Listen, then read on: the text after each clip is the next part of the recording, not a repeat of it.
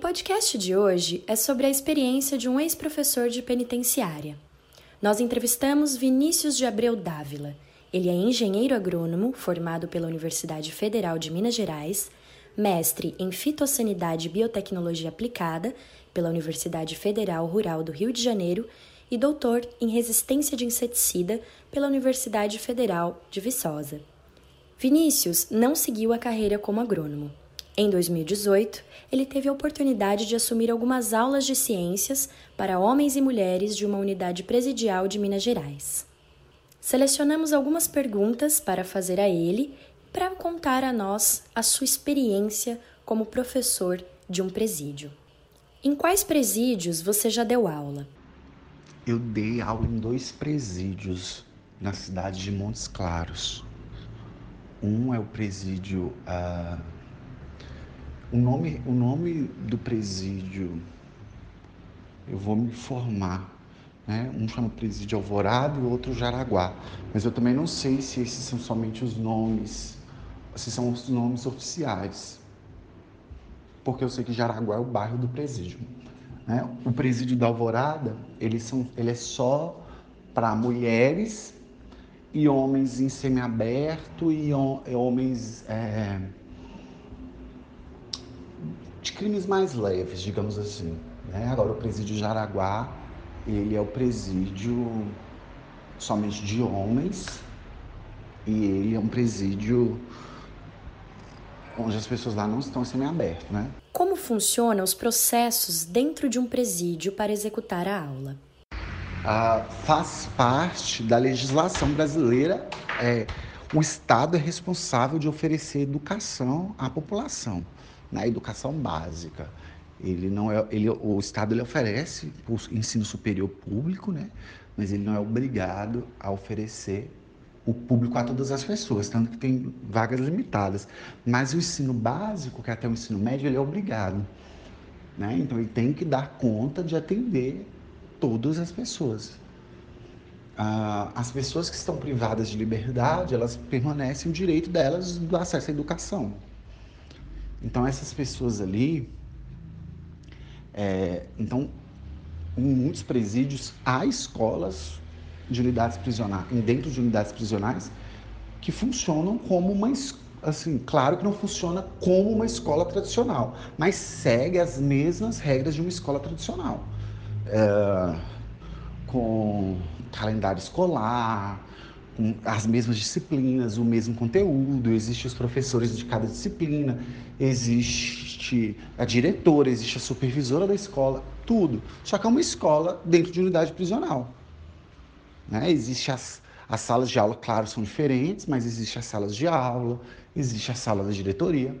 Então, existe né, dentro do presídio uma ala designada à educação, para aquelas pessoas que estão privadas de liberdade tenham acesso à educação, porque a punição delas é a privação da liberdade, não da educação.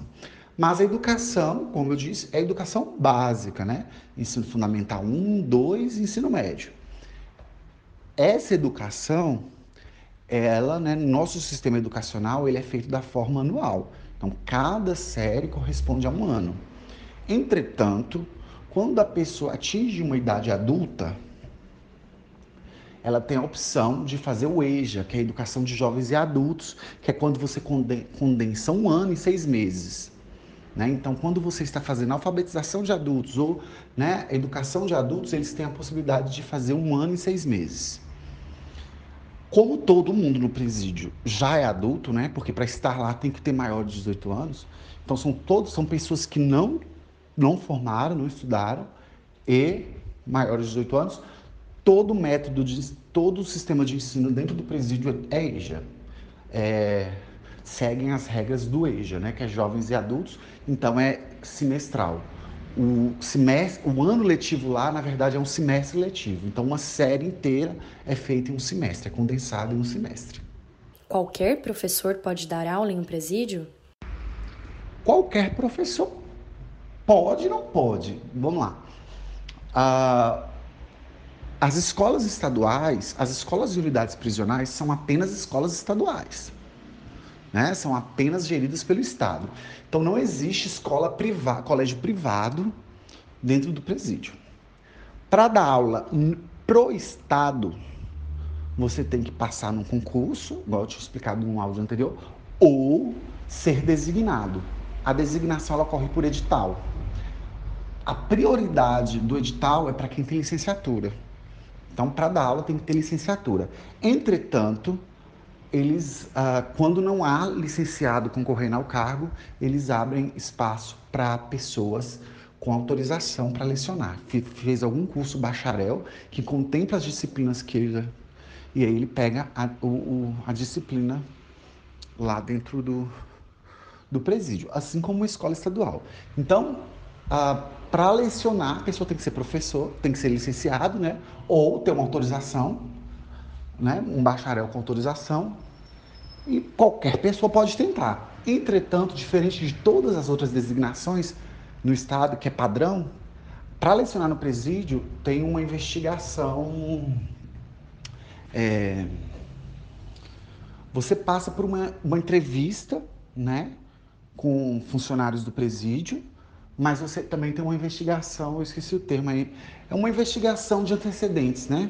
Você tem que apresentar um nada consta de antecedentes criminais, você não pode ter antecedentes, e você tem, é, há uma investigação sobre o, o professor, para ver se o professor não tem envolvimento com nada que possa né, trazer qualquer problema.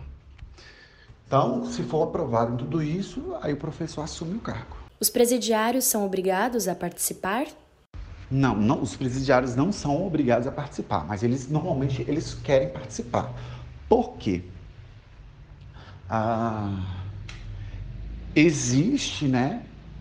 Ah, normalmente os presos eles gostam de participar de atividades que tem no presídio, porque isso ajuda na remissão de pena. Na questão da escola, a cada três dias de aula assistido, ele ganha um dia a menos de ele ganha um dia a menos de pena entendeu?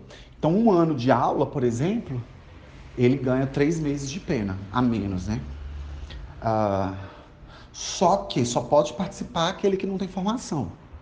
Mas existem outras ações dentro da escola para quem já formou, por exemplo. Existe um projeto de leitura, que ele tem que ler uma quantidade de livros X e, e ajuda na remissão.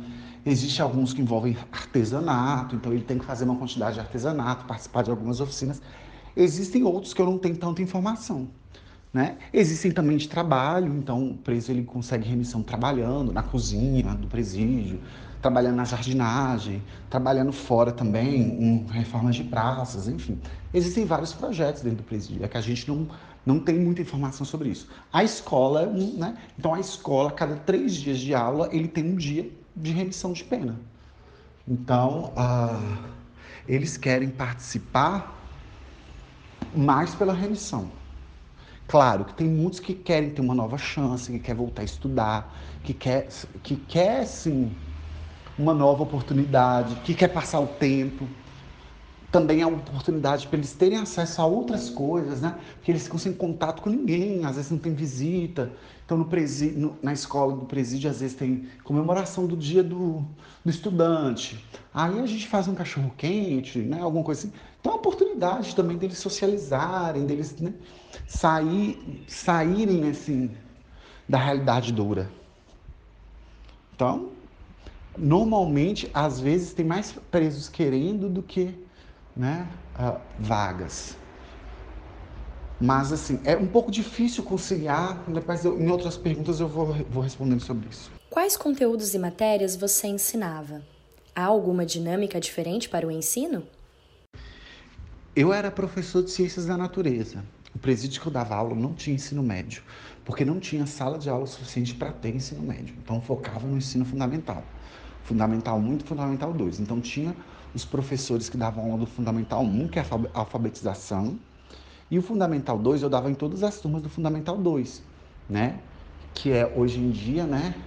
É, sexto ao nono ano, né? Sexto, sétimo, oitavo e nono ano. Eu tinha ah, este, vou lembrar aqui. Ah, tá. Eu lecionava ciências da natureza e claro que a gente tem que ter aula diferente, mas isso é como professor, toda turma que você chega é diferente, você tem que pensar numa metodologia diferente. Ali tem muita limitação de material. Escola de presídio, escola estadual já recebe pouco orçamento, escola de presídio não oferece nenhum. Então o professor tem que imprimir por conta própria, ele tem que ele tem que lá na nossa escola tinha um data show, mas assim, era bem limitado o uso. A gente não consegue entrar com equipamentos eletrônicos dentro da escola, celular, pendrive, nada. Então, assim, tudo que a gente tinha que levar era muito difícil. Então, não adianta ter data show para levar as coisas era quase impossível. Uh, então, assim, então os alunos não tinham livro. Você não pode mandar fazer eles fazer pesquisa em casa, porque não tem a opção deles irem acessarem nada. Um, muito do que eu consegui. Os alunos eles recebiam pela escola um caderno, um lápis, uma borracha, uma caneta. Mas eles não tinham livro, então eu tinha que conseguir livro, às vezes lápis de cor. Era muito assim, muito difícil, né? Então, tem vários fatores. Então, o primeiro fator é a questão da limitação de material, que já é difícil em escolas estaduais, mais difícil ainda em escolas de unidade prisional, tanto pela falta de recurso quanto pela impossibilidade pelo sistema que eles estão inseridos. O segundo fator que limitava muito o nosso, nosso ensino é um fator que limita qualquer, qualquer professor de EJA, né? Porque EJA, imagina assim, são jovens e adultos. Você entra numa sala de aula, tem um, um, um aluno de 18 anos de idade e um de 60. É muito difícil a linguagem que você fala com um aluno de 18 e um aluno de 60. Então, essa dificuldade é em qualquer EJA. Então tem aluno lá que aprendeu a escrever há 10 anos atrás e tem aluno que escreve super bem. Tem aluno que não sabe escrever direito, tem aluno que escreve melhor. Então, é, você precisa se. É muito difícil você padronizar a sua aula, porque você entra numa turma onde tem gente que não sabe ler e tem gente que lê muito bem. Você não pode deixar o que lê muito bem para trás, mas também não pode uh, isolar o que não sabe ler, né? Como funciona a remuneração dos professores de presídio? A remuneração do presídio, ela funciona como qualquer professor do estado. A gente recebe o mesmo salário que, né? Eu digo do professor do estado de Minas Gerais. Eu não sei, é, cada estado paga um salário diferente ao professor, a hora aula para o professor, né? Então, nós recebemos o mesmo salário que um professor trabalha numa escola estadual. Né? Aí ele trabalha numa escola estadual, por exemplo, depende do número de aulas que você tem. Então, você recebe a hora aula, né? Já sentiu alguma dificuldade para ministrar as aulas? Se sim, quais? Eu citei um pouco na resposta anterior, mas eu vou tentar dar mais detalhes aqui. Sinto sim, senti sim dificuldades, né? Na verdade, é difícil ser professor no Brasil com toda a perseguição que existe, com toda a falta de valorização, é difícil. Mas, assim, entendendo no, no, no contexto presídio, é difícil. Primeiro, você tentar citar cinco dificuldades que não existem em outra sala tradicional. A limitação de recursos tecnológicos. A tecnologia hoje ajuda você muito. Então, você não pode entrar com o celular, por exemplo. Então, todo o período que você ficava dentro da escola, o celular tinha que ficar do lado de fora. Você não pode entrar com pendrive, pode entrar com computador, nada disso. Então você fica incomunicável todo o tempo que você está no seu trabalho. Segundo, dificuldade. Ah, você tem que passar por revistas toda vez que você vai dar aula, né? Então é uma burocracia. É necessário, é importante, mas é burocrático. Imagina, você toda vez que você dá aula, você tem que ser revistado, conferir todo o seu material, né? Terceiro, ah,